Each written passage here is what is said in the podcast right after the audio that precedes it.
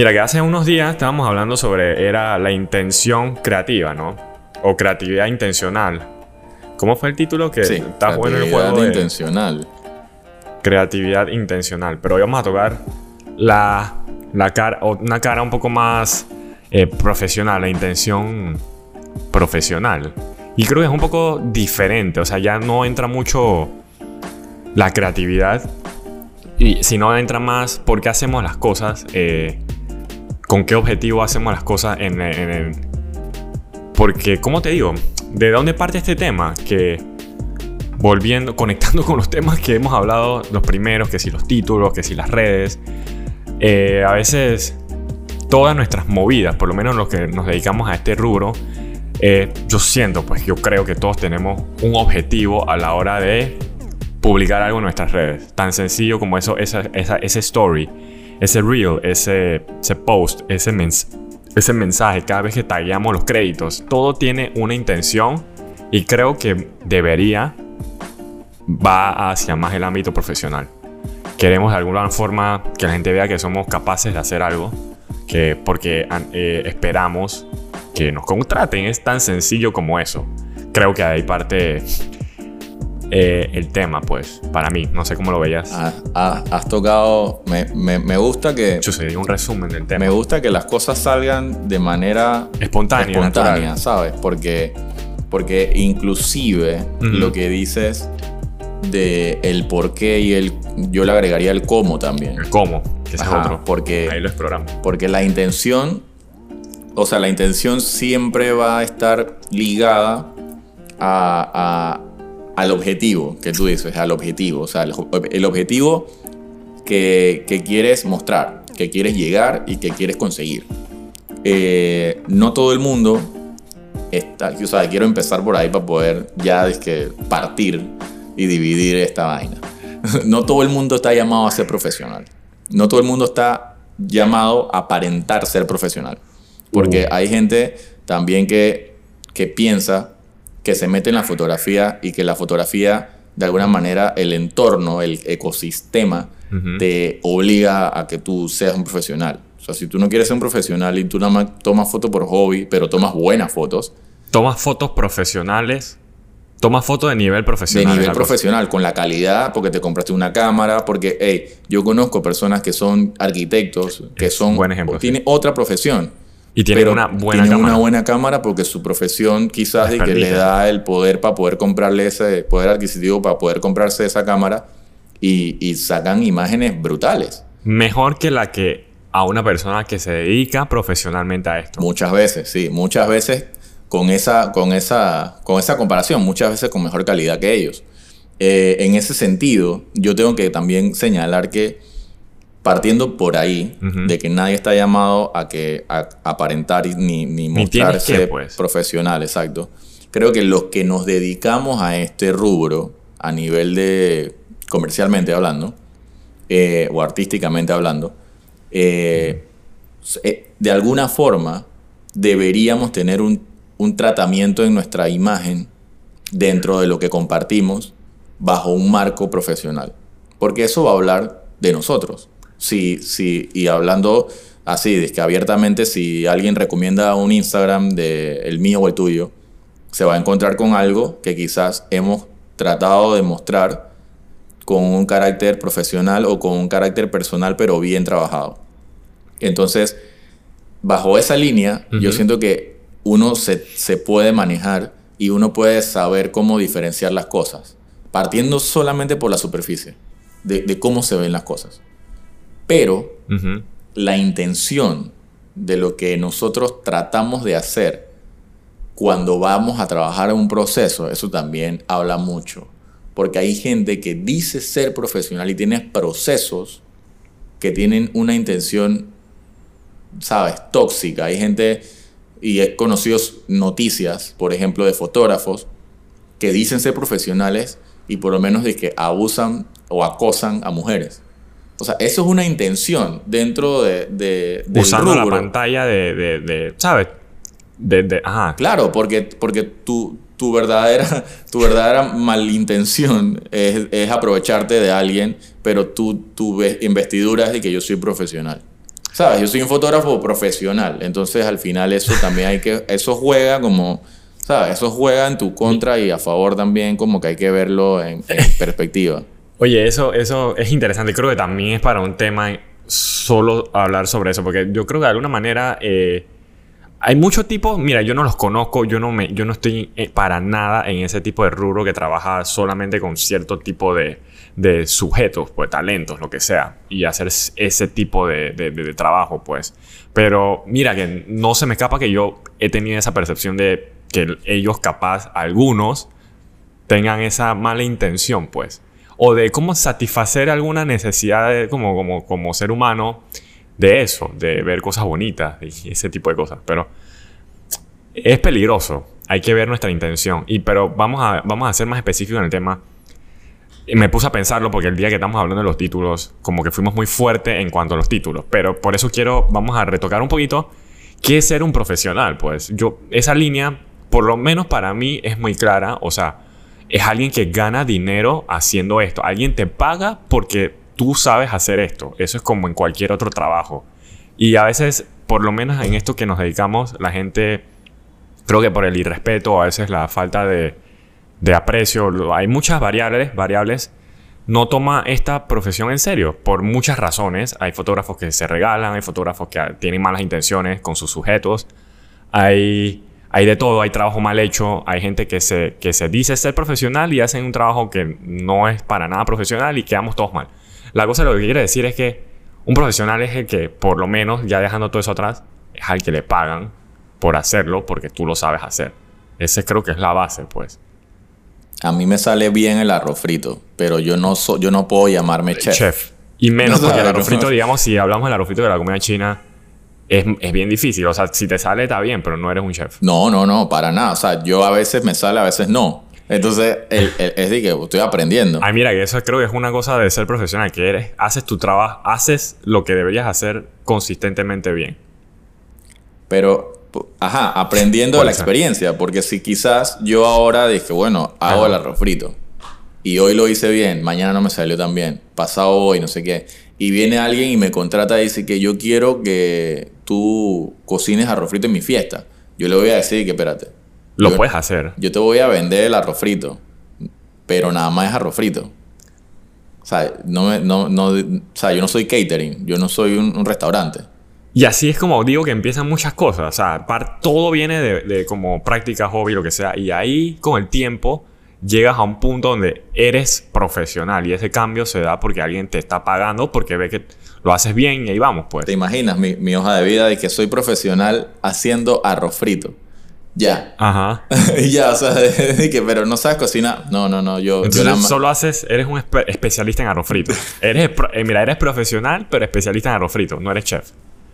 Me daría vergüenza un poco. Me daría vergüenza decir que nada más se hace arroz frito y voy a una fiesta o voy a un restaurante. Un de un trabajo.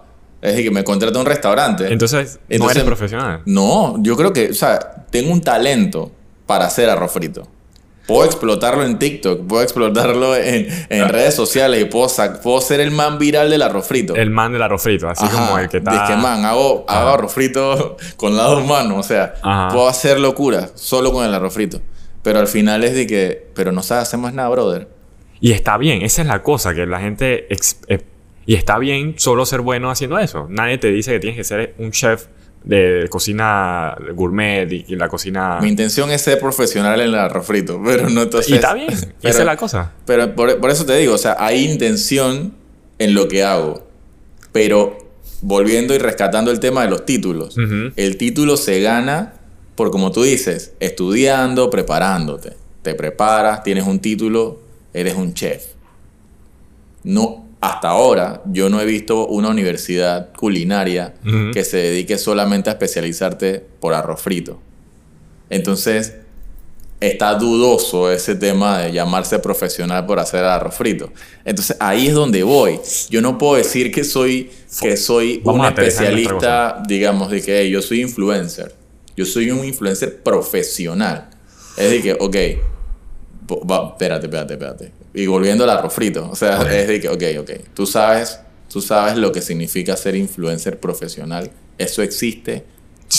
Hoy en día creo que sí existe. Pero como tu profesión digamos, lo que yo siento, pues, o lo que opino, es que tu profesión de título que tú estudiaste, que te dedicaste, ese es tu título. O sea, ese es tu, ese es tu profesión Esa es tu real. profesión real. O ok. sea, yo soy médico. Médico. Bueno, yo soy médico cirujano, pero también soy influencer, Influencer. porque la medicina me ha otorgado tener una comunidad a, a la cual yo apoyo, a la cual yo le doy información, a la cual yo hago influencia de, de eso. Pero, pero no me llamo influencer profesional. O sea, yo soy... Eres un médico y también influencer, pues. Ajá, porque digo, eventualmente, eventualmente las intenciones profesionales se van a llegar a formalizar, porque así como avanza la tecnología, avanza académicamente la educación. Y puede ser que el día de mañana haya una licenciatura para hacer memes.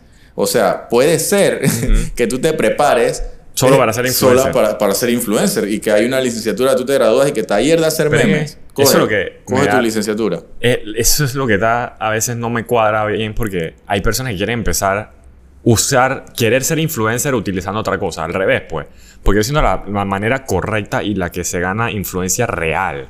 Es que, digamos, el ejemplo que viste del médico, él sea tan buen médico y tan reconocido en su, en su comunidad y más allá, pues, que él ha ganado una influencia y por eso se ganó el título de también ser influencer. Pero, ah, y esa es la que tiene influencia de verdad, porque tiene una línea de clientes o referencias. Pero si es al revés, influencer después médico, dice, dice mucho los valores que estamos, que estamos como que llevando en la sociedad hoy en día, pues. Pero eso es otro tema. No, pero es que va, va alineado, ¿sabes por qué? Ajá. Porque la intención de ese médico, la, la intención de ese médico no es... eh, Sanar, no es... Sí, no, no, no es venderte un carro, sino es que, es que ese carro, digamos, lo utilices para tu bienestar. Entonces, ¿cómo conectas tu intención profesional, tu título, con tu influencia o con lo que vayas a dedicarte dentro de tus redes? Ajá. Porque hay gente así también, o sea, ponte, hay gente que dice, yo nada más soy influencer, a mí tú ponme un producto en la mano y yo te lo vendo. Es- o sea, Es el nivel 1. ese, no, y ese es el nivel, ese es el nivel que tú percibes como, como básico, pues, porque si tú dices, tú eres influencer, sí, eh, ¿qué- ¿a qué tú te dedicas? Ah, no, yo hago arroz frito. Eh, dale, yo te voy a poner ahí entonces un carro para que tú lo vendas. Entonces tú dices, pero o sea, yo hago arroz, yo, yo nada más sé hacer arroz frito. Haz un arroz frito dentro del carro. Dentro del carro. Y véndelo. O de alguna forma que el carro Mezclan ayude... vainas y eso no se ve profesional. Entonces, por eso te digo, la intención profesional va de la mano de tu capacidad y tu título. Si tu título dice que tú eres experto o te estudiaste por lo menos fotografía, afín a eso, entonces tú puedes asociar algo Tú buscas la forma de asociarlo. Busca la forma de asociarlo para que la intención de tu profesión Vaya de la mano. vaya sí. de la mano con el contenido que vas a hacer. Y entonces ahí es donde va todo Uf, alineado. un círculo perfecto. El círculo perfecto. Cuadra. Claro, porque es mentira, brother, que tú te vas a dedicar a estudiar cinco años una carrera. Cuando vayas a salir allá, dices que, "Ah, que yo soy profesional de qué? De, ah, no, yo soy influencer. No, eso no, no, no debería ser así. No Hay gente que lo toma y yo no lo juzgo porque, bueno, son una, es una forma rentable de ganar dinero si eres popular. Claro. Y, y, y por qué no, pues. Pero oye, Ajá, ¿por qué no? O sea que. pff, ¿a qué- y ¿cómo te digo? Que eso es la que, lo que la sociedad de, de alguna forma, de alguna forma hemos, hemos llegado hasta este, hasta este punto, pues. Y es otro tema. Lo que te quiero para re- reforzar un poco la idea de por qué es, por es tan importante, por qué nos gusta discutir que si los títulos, que si ser profesional o no. ¿Por qué esta, por esta, cómo te digo, esta, esta, mi obsesión, pero este, este respeto, ¿por qué queremos que se respete esto? Porque yo siento que por lo menos en el ecosistema lo nuestro, como dijimos en el primer episodio, la gente no, no lo toma como una profesión, porque hay gente que se regala, hay gente que se... ¿Me entiendes? O sea, no digo que tienes que estudiar para ser... No, no estamos diciendo que tienes que ser... Tienes que haber estudiado y graduado para ser un profesional, sino como que hay que, hay que, hay que ser bien claro en esa línea, en ese, en que, cómo hacemos las cosas, porque cada movida, cada, cada trabajo gratis o cada trabajo mal hecho, cada cosa malintencionada que hagamos afecta a todos como comunidad. Pues imagínate, si un día un doctor bueno o un doctor, un doctor bueno empiece a regalar, a, empieza a hacer consultas gratis, todos vamos a terminar haciendo consultas gratis, todos los doctores, puedo bajar su tarifa. O cosas así, pues me entiendes, que todo tiene un efecto, como nos gusta decir, en el ecosistema, pues. Es que ahí es donde tú también has mencionado como el respeto, que me gusta, Mm, eso, me gusta señalarlo y me gusta como que subrayarlo, porque el respeto no solamente se da de- en una sola dirección. Hay Mm. veces que la gente dice, respeta mi profesión o respeta lo que yo hago, pero tú a veces no respetas, digamos, el, el- el mismo sentir del, del- del ecosistema, cómo se ha planteado. ¿Por qué? Lo digo así, ponte. El respeto a ti mismo es el primero. es el primero. Mm. A partir por ahí. Yo respeto lo que hago, respeto lo que soy y no voy a tentar contra eso. O sea, no, o sea, no, no voy a afectar lo que yo creo y lo que yo soy y no me voy a faltar el respeto. No voy a caer en algo que no quiero hacer. Primero. Después, el otro respeto es hacia los demás. El respeto hacia tu entorno, hacia lo que hacen los demás y afuera, hacia, pues, hacia sí. afuera. Y al final, si tú como profesional no respetas tu propio proceso, no valoras eso, man.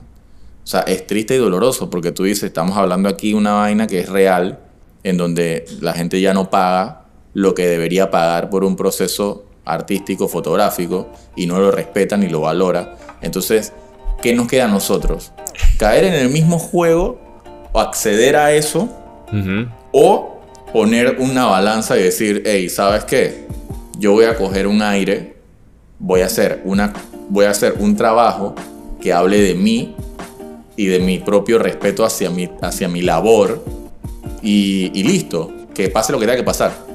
Pero, ¿sabes? Es una decisión muy... Tomaste tu, tu, tu stand, Ey, pero es respetando la profesión. Mira, me duele porque yo te digo que yo, como te he compartido, yo juego del otro lado también, en el sentido de, del, lado ese, del lado ese donde estamos la gente suf- eh, sufriendo. De las producciones low budget. las producciones low budget. Entonces, porque me tengo que manejar, porque a eso hemos llegado, pues. Puedo decir que soy parte del problema, pero no es un problema que yo cause, es el resultado de un problema de todos. Así que, como te digo que...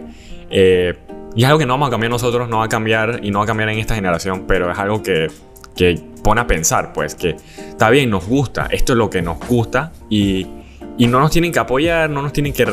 no tampoco nos tienen que respetar. La, la cosa es que eh, hay que estar claro por qué lo hacemos, pues. Hay que estar claro, yo lo hago porque me gusta y aún gano, aún gano alguito decente. Así que, ¿por qué no, pues? Y bueno, puede que lleve a otra cosa, puede que en unos años no me dedique más a esto, pero ahí vamos, pues.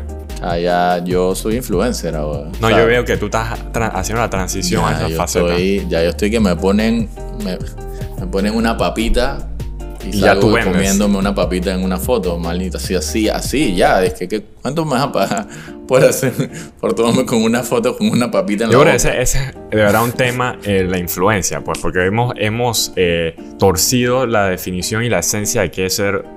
Esto es nuevo y ya está torcido. Ser un influencer. An- an- análisis profundo, man. Gracias, gracias por esta buena Una conversación. buena conversa.